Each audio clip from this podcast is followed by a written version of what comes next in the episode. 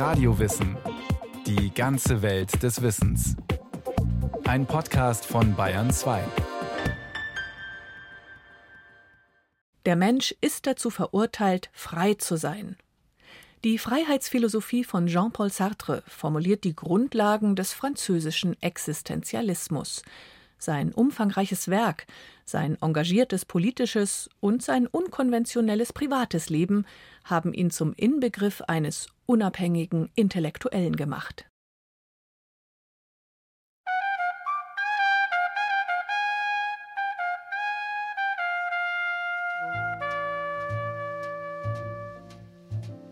Das Lebensgefühl der Existenzialisten, das hat mich fasziniert.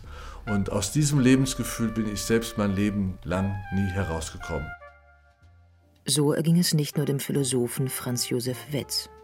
Der Existenzialismus wurde nach dem Zweiten Weltkrieg zunächst in Frankreich, dann auch in Deutschland und anderen europäischen Ländern zu einer Art Mode. Markenzeichen der Existenzialisten war der schwarze Rollkragenpullover, der Jazz, die Zigarette im Mundwinkel, das Leben in Cafés und Kneipen, tiefgründige Diskussionen über Sinn, Unsinn und die Absurditäten des Lebens. Existenzialisten setzten sich von der wohlanständigen Bürgerlichkeit ab, lebten frei und unkonventionell, so wie Jean-Paul Sartre. Sartre führte mit seiner Lebensgefährtin Simone de Beauvoir eine offene Beziehung. Er hatte neben ihr Liebschaften, sie hatte andere Liebhaber und führte ein eigenständiges Leben als Philosophin und Schriftstellerin. Das Denken und Leben von Sartre, de Beauvoir und anderen Existenzialisten diente in den 1950er und 60er Jahren auch in Deutschland als Vorbild. Bei einigen Philosophieinteressierten blieb das Lebensgefühl präsent und prägte dauerhaft ihr Denken und Fühlen. Der Einzelne, der so auf sich selbst gestellt in einer Welt steht, in der er nicht weiß, was er hier soll. Und dieses Gefühl kenne ich aus meinem Leben sehr gut. Der Mensch, der sozusagen auf sich selbst zurückgeworfen sich wundert, dass er überhaupt hier ist, dieses Staunen über die eigene Existenz mit der Frage, was sollst du, was willst du, was kannst du mit diesem Leben anfangen, Antworten in der Welt erst einmal und in der Wirklichkeit, in der Außenwelt darauf erstmal nicht findet, dann auch diese ganzen Gefühle von Schwermut und Verlorenheit und Verlassenheit und Lebens- und Weltangst, alles das war mir sehr vertraut. Für Jean-Paul Sartre bedeutete Angst eine, wie er es nennt, Gestimmtheit. Angst ist eine existenzielle Erfahrung der Verunsicherung, der Irritation, ein Erschrecken über die offenen Möglichkeiten des Lebens. Sartre betont, die Angst verschafft dem Menschen ein Bewusstsein seiner Freiheit.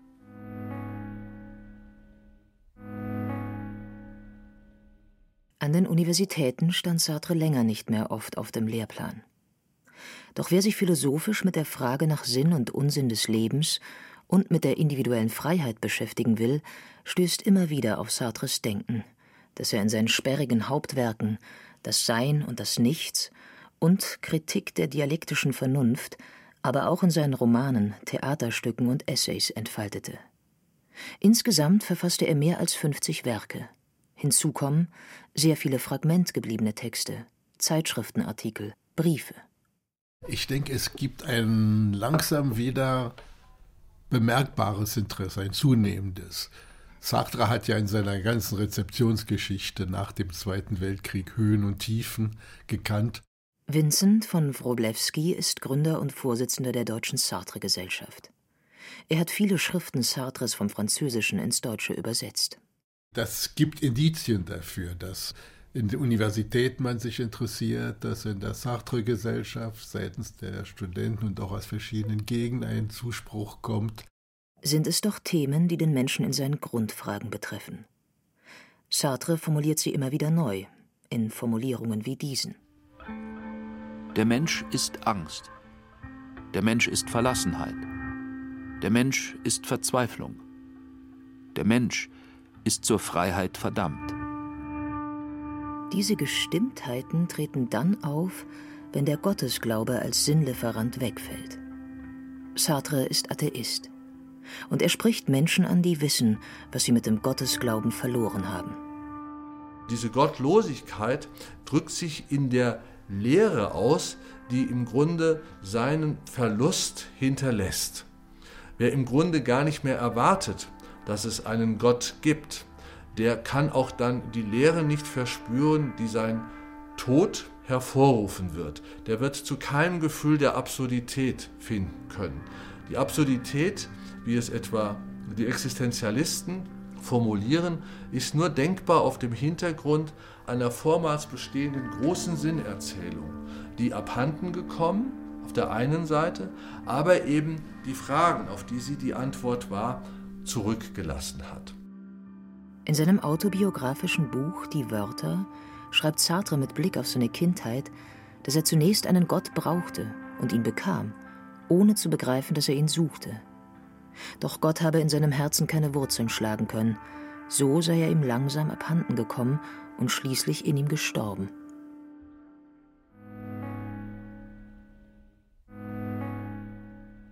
Jean-Paul Sartre Einige biografische Stichworte 1905 Geburt als Sohn eines Marineoffiziers in Paris. 1907 Tod des Vaters. Glücklicherweise, schrieb Sartre in seinen biografischen Reflexionen, glücklicherweise sei sein Vater früh gestorben. So früh, dass er gar keine Zeit gehabt hätte, sein Vater zu sein. Sartre bedauert das nicht. Im Gegenteil. Hätte sein Vater weitergelebt, hätte er ihn Zeit seines Lebens überragt und erdrückt, meint Sartre. Das Kind, Jean-Paul, war klein, hässlich und schielte. Sein Aussehen glich, wie er selbst schreibt, einer Kröte. Sartre bleibt klein. Er wird nicht größer als 1,53 Meter. Ab 1907 Kindheit im Hause seines Großvaters, der Jean-Paul selbst unterrichtete. 1916 die Mutter heiratet erneut. Jean-Paul lebt bei ihr und seinem Stiefvater in La Rochelle. 1917 bis 22 besucht das Lycée in La Rochelle und Paris bis zum Abitur. 1924 bis 29 Studium der Psychologie, Philosophie und Soziologie. Sartre verfügte in dieser Zeit über wenig Geld. Rückblickend meint er, Hätte sein Vater ihm ein Vermögen hinterlassen, wäre seine Kindheit und Jugend anders gewesen. Er wäre ein anderer Mensch geworden, nicht Schriftsteller, sondern die Fortsetzung seines Vaters. Und, wie Sartre schreibt, seelenlos.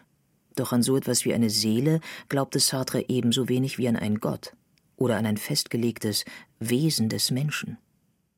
1929 Beginn der Freundschaft mit Simone de Beauvoir. Sie trafen sich während ihres Philosophiestudiums. Sartre schloss als Bester seines Jahrgangs ab, Simone de Beauvoir als Zweite. Sie schließen einen Pakt, der bis zu Sartres Tod Bestand hatte. Gegenseitige Bindung bei voller Freiheit, völlige Aufrichtigkeit. Simone de Beauvoir wurde als Philosophin und Romanautorin weltberühmt. Ihr Buch Das andere Geschlecht von 1951 wurde nach dem Zweiten Weltkrieg zu einer Art Initialzündung des Feminismus. 1929 bis 31 Militärdienst an einer meteorologischen Station in Tours. 1931 bis 36 Gymnasiallehrer für Philosophie in Le Havre, dann in Paris. Unterbrochen von einem Jahr Philosophiestudium in Berlin. Sartre studiert bei Husserl, lernt dessen Philosophie kennen und die von Heidegger. Viele Freundschaften, viele Liebschaften, viele Zeitschriftenaufsätze. 1938 Erscheinen des Romans Der Ekel. Dieser philosophische Roman wird ein Erfolg. Ursprünglich sollte der Roman den eher akademischen Titel haben Versuch über die Kontingenz. Kontingenz steht eigentlich auch so für dieses, dass alles um uns herum grund- und zwecklos und sinnlos einfach da ist. Kontingenz heißt vereinfacht übersetzt so viel wie zufällig. In der Ekel geht es um diese Kontingenz. Der Roman ist als fiktives Tagebuch abgefasst. Antoine Roquentin, der Tagebuchschreiber, hält sich zu historischen Studien in der Stadt Bouville, übersetzt Dreckstadt, auf, eigentlich die Hafenstadt Le Havre. Roquentin lebt hier ein ereignisarmes Leben zwischen Bibliothek, Hotel und Cafés. In seinem Tagebuch versucht er dem merkwürdigen Ekelgefühl auf den Grund zu kommen. Ihn überfällt immer wieder so ein süßlicher Abscheu. Zuerst vor irgendwelchen beliebigen Gegenständen, wie einem Stein, dann vor Menschen im Café. Der Ekel kriecht an ihm hoch, füllt ihn aus, klebt an ihm. Er wird ihn nicht mehr los. Doch dann hört Roquentin die Stimme aus dem Grammophon. Und der Ekel war verschwunden. Some of these days you'll miss me, honey. Doch der Ekel kommt wieder. Roquentin bleibt ihm auf der Spur. Quasi nebenbei klärt Sartre seine philosophischen Positionen. Sein Protagonist begegnet einem Autodidakten, der sich für einen Humanisten und Sozialisten hält. Und ihn überfällt wieder der Ekel. Dieser Autodidakt verkörpert den Humanismus. Eine abstrakte Menschenliebe, die sich nicht engagiert. Also da ist so vieles drin in diesem ersten Werk, das er ja mit Anfang 30 geschrieben hat. Das ist beachtlich. Im Roman Der Ekel veranschaulicht Sartre seine philosophischen Ausgangspunkte. Das Wesentliche ist das Zufällige. Existieren heißt nichts anderes als Dasein, ohne Sinn und Zweck. Alles ist zufällig da. Die Zufälligkeit ist das Absolute. Damit verkehrt Sartre die Grundannahmen der meisten Philosophen. Christliche Philosophen versichern, alles, was ist, sei notwendig, letztlich geplant vom Schöpfergott. Und im Marxismus gibt es eine Notwendigkeit durch die Geschichte, durch den historischen Materialismus. Sartre versichert hingegen, alles ist sinnlos, alles zwecklos. Der Baum, die Stadt, die Teetasse, ich selbst. Alles.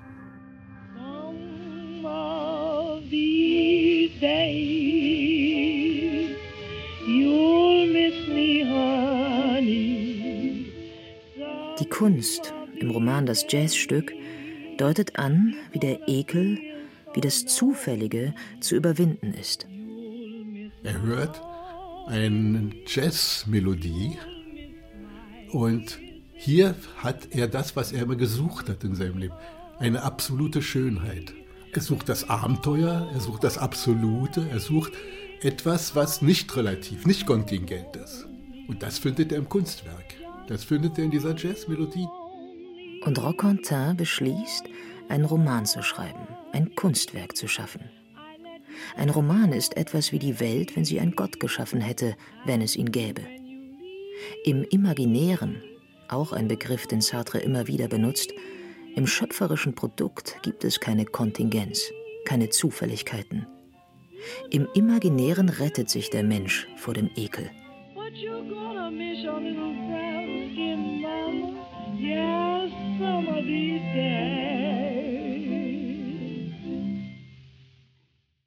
Weitere biografische Stichworte. 1939 bis 1941 Einberufung zum Kriegsdienst in einer Sanitätstruppe, dann Gefangennahme durch die deutsche Wehrmacht. Sartre kann während dieser Zeit weiterschreiben, philosophische Texte, Theaterstücke, Romane. 1941 Rückkehr nach Paris nach einer Entlassung aus der Kriegsgefangenschaft. Später schreibt er, das enge Zusammenleben im Krieg mit anderen Menschen und auch die individuelle Unfreiheit in Armee und Kriegsgefangenschaft habe sein Leben in zwei Teile geteilt. Teil 1 Der reine Individualismus der Vorkriegszeit. Danach Teil 2 Das Soziale, der Sozialismus. 1941 bis 1943 Aufnahme der Lehrertätigkeit, aktive Mitarbeit am Widerstand gegen die deutschen Besatzungstruppen und der von ihnen eingesetzten Regierung. 1943 Neben literarischen Texten erscheint sein Hauptwerk Das Sein und das Nichts. In diesem mehr als tausend Seiten umfassenden Buch führt Sartre die in seinem Roman Der Ekel angeschnittenen Themen auf. Die Existenz geht der Essenz voraus. Der Philosoph Franz Josef Wetz erläutert, Essenz kann verstanden werden als das Wesen der Dinge, das Sein der Dinge. Existenz ist das, was dem Menschen begegnet, was ihm als Zufälliges, als Kontingentes gegenübertritt. Um diesen Satz zu verstehen, muss man sozusagen die Gegenrechnung aufmachen und sich Dinge vor Augen führen, bei denen gewissermaßen die Essenz der Existenz vorausgeht. Und das ist ein ganz einfaches Beispiel, wenn wir an den Samen einer Blume denken, da haben wir sozusagen im Samen schon enthalten die Idee der künftigen Blume, zu der sie sich entwickeln wird. Dort geht dann die Essenz der Existenz voraus. Im theologischen Denken war es nur Gott, dessen Existenz der Essenz vorausging. Es gab ihn immer. Als atheistischer Philosoph der Freiheit geht nun Sartre davon aus, dass die Existenz des Menschen allem vorausgeht. Immer wieder betont Sartre in verschiedenen Formulierungen Gott existiert nicht. Doch es gibt ein Wesen, das existiert, bevor es definiert werden kann, und dieses Wesen ist der Mensch. In der zufälligen Existenz liegt die Freiheit begründet. Die menschliche Freiheit geht dem Wesen des Menschen voraus. Das heißt, der Mensch ist frei, ob er nun frei sein will oder nicht. Das ist die zentrale Aussage Sartres. Er ist zur Freiheit verdammt. Auch wenn er unter Zwang handelt, entscheidet er sich. Er entscheidet sich, dem Zwang zu folgen, so Sartre. Das heißt, der Mensch ist dazu verurteilt, frei zu sein.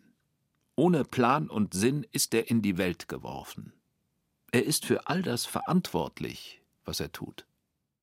Sartre leugnet nicht, dass das Leben der Menschen durch äußere Faktoren beeinflusst ist. Es kommt gar nicht darauf an, was man aus mir gemacht hat, sondern es kommt in erster Linie darauf an, was ich aus dem mache, was man aus mir gemacht hat. Das ist diese Freiheit, für die er einsteht und die eine Last ist, die aber immer wieder dann betont, dass der Einzelne eben auf sich gestellt für sein Leben verantwortlich ist, dem nichts und niemand sagt, wo es lang geht. In das Sein und das Nichts geht es auch um das Sein für andere. Hier nimmt Sartre die zwischenmenschliche Beziehung im wörtlichen Sinne in den Blick. Sartre analysiert, was geschieht, wenn ich meinen Blick auf den anderen richte. Ich mache aus ihm ein Objekt, einen Teil dieser Welt. Umgekehrt nimmt der andere mich in den Blick, macht mich zum Teil seiner Welt. Und so reagieren wir aufeinander. Sartre spielt diese Beziehungen zum anderen sehr genau durch. Wie ergeht es mir und dem anderen, wenn wir wissen, dass wir uns gegenseitig zu Objekten der Welt machen. Eingängiger ist die Äußerung, dass die anderen die Hölle sind. Es gibt von jedem Denker eigentlich nur ein paar Sätze, die zurückbleiben. Ja. Bei Sartre gehört die Hölle, da sind die anderen dazu, was ja keine theoretische Aussage von ihm ist, sondern etwas, was eine Theatergestalt sagt in geschlossener Gesellschaft. In diesem Theaterstück wird eine Ausnahmesituation geschildert, so Vincent von Wroblewski. Drei Menschen sind gezwungen, in einem engen Raum zu leben. Die zwischenmenschlichen Beziehungen, wenn sie so eingeengt sind und nicht frei, das wird zur Hölle. Die Menschen können für sich selbst die Hölle sein. Das ist es. Die Hölle sind die anderen. Das muss natürlich nicht sein, aber es ist doch die realistischere Variante gegenüber Utopien, wo nur eine Glückseligkeit und Harmonie herrscht. Sartre wird nun auch als Autor für Theaterstücke erfolgreich. 1945. Sartre gibt seinen Lehrerberuf auf, um als freier Schriftsteller zu leben. 1948. Der Vatikan setzt Sartres Werke auf den Index der verbotenen Bücher. 1952 Teilnahme am Kommunistischen Völkerkongress für den Frieden. Sartre engagiert sich politisch. Auf Seiten der marxistischen Linken, ohne Parteimitglied der Kommunistischen Partei zu werden. Andere Intellektuelle der 1950er Jahre kritisieren die Menschenrechtsverletzungen unter Stalin in der Sowjetunion. Sartre nicht. 1954-55. Sartre reist in die Sowjetunion und nach China, beides kommunistische Regime. 1960 Besuch bei Fidel Castro im kommunistischen Kuba. Natürlich war er zerrissen in dem Ost-West-Konflikt seiner Zeit. Und er war der Ansicht in dem Konflikt USA-Sowjetunion, dass die USA mit ihrer Atomübermacht eine größere Bedrohung war und deshalb eher geneigt, sich für die Sowjetunion zu engagieren. Das, was natürlich viele Polemiken hervorrief. So Vincent von Wroblewski. Seit den 1960er Jahren wird Sartre zu so etwas wie einer moralischen Instanz. Jedenfalls für die Linke und die, die mit ihr sympathisieren. Es bleibt trotz seines politischen Engagements Zeit, Romane und Theaterstücke zu schreiben und an seinem philosophischen Werk weiterzuarbeiten. 1960 Erscheinen seines zweiten philosophischen Hauptwerkes Kritik der dialektischen Vernunft. Hier versucht Sartre eine Einbettung des Existenzialismus in den Marxismus. In seinem Frühwerk analysiert er den Einzelnen. In seinen späteren Schriften nimmt er die Gesellschaft in den Blick und bezieht sich auf Marx. Und bei der Kenntnisnahme denn des Marxismus ist er natürlich dem realen dogmatischen Marxismus seiner Zeit gegenüber sehr kritisch. Aber der historische Materialismus ist für ihn eine sehr fruchtbare Methode. 1964 Sartre lehnt den an ihn verliehenen Nobelpreis für Literatur ab. Die Begründung der Ablehnung hat einen politischen Aspekt. Da er sich im Kalten Krieg für eine friedliche Koexistenz einsetze, könne er weder vom Westen noch vom Osten einen Preis annehmen. Und es gibt einen Grund, der seine Literatur berührt. Schriftsteller sollten durch ihre Werke überzeugen, nicht durch Auszeichnungen. 1968 Sartre unterstützt die Studentenbewegung, hält Reden unterstützt sie durch seine Publikationen.